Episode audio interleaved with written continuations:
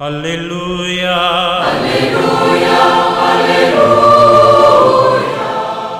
Hola amigos, un gran saludo a cada uno de ustedes. Estamos en el domingo 23 del tiempo durante el año. Hoy la liturgia nos invita a mirar ahí el Evangelio en capítulo 14, los versículos del 25 al 33, con esa famosa frase de Jesús, el que no renuncia a todos sus bienes no puede ser discípulo mío. Una vez más aparece de modo explícito la perspectiva del camino, un camino que Lucas concibe como reproducción del camino de Jesús, que es quien va adelante marcándolo. Hacer este camino es ser discípulo de Jesús. Tres veces se repite la expresión, formando parte de una estructura, por así decirlo, literaria de todo el Evangelio. Nos hallamos efectivamente ante un texto en el que Lucas recoge tres condiciones para ser discípulos de Jesús. ¿Qué hombre, nos preguntamos, conoce el designio de Dios, tal como está expresado en el libro de Sabidurías, ahí en el capítulo 9? Esta pregunta formulada por este texto tiene una respuesta. En realidad, solo el Hijo de Dios que se hizo hombre por nuestra salvación en el seno de la Virgen María. Puede revelarnos el designio de Dios. Solo Jesucristo sabe cuál es el camino para adquirir un corazón sensato, como dice hoy el Salmo responsorial, y por lo tanto acceder así, de este modo, a la paz y a la salvación que nos quiere ofrecer el mismo Dios en Cristo a lo largo de este camino. Y nos preguntamos, ¿y cuál es este camino? Nos lo ha dicho Él en el Evangelio de hoy. Es el camino de la cruz. Sus palabras son claras. Quien no lleva su cruz detrás de mí no puede ser discípulo mío. Ahí en el versículo 27. Llevar la cruz detrás de Jesús significa estar dispuestos a cualquier sacrificio por amor a Él. Significa no poner nada ni a nadie antes que Él, ni siquiera a las personas más queridas, ni siquiera la propia vida. Sabemos nosotros, lo tenemos muy claro, que adherirnos a Jesucristo es una opción muchas veces exigente. Ahora, Jesús no habla de cruz por casualidad.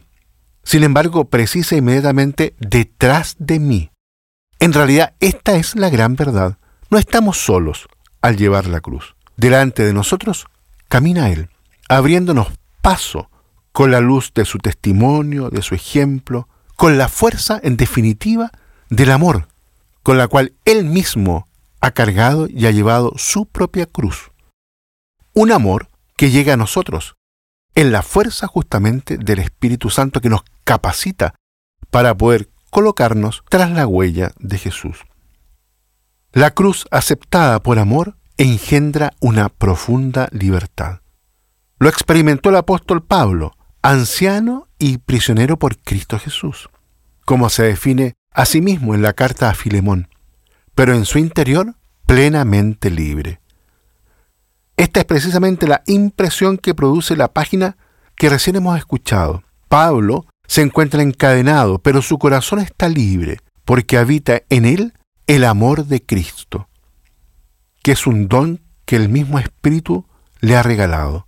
Por eso, desde la oscuridad de la prisión, en la que sufre por su Señor, puede hablar con profunda libertad a un amigo que está fuera de la cárcel.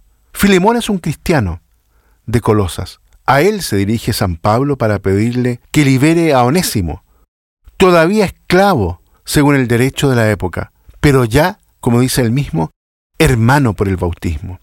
Al renunciar al otro como su posesión, Filemón recibirá como don a un hermano. La lección que se desprende de toda esta historia es clara. No existe amor más grande que el de la cruz.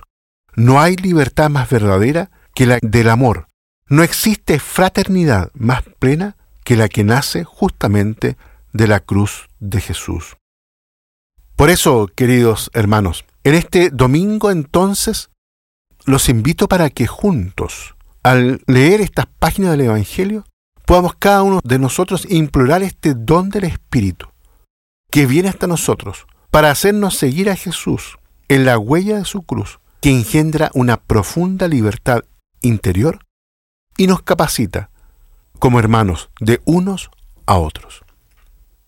Que Dios los bendiga a todos y a cada uno. Aleluya. Aleluya.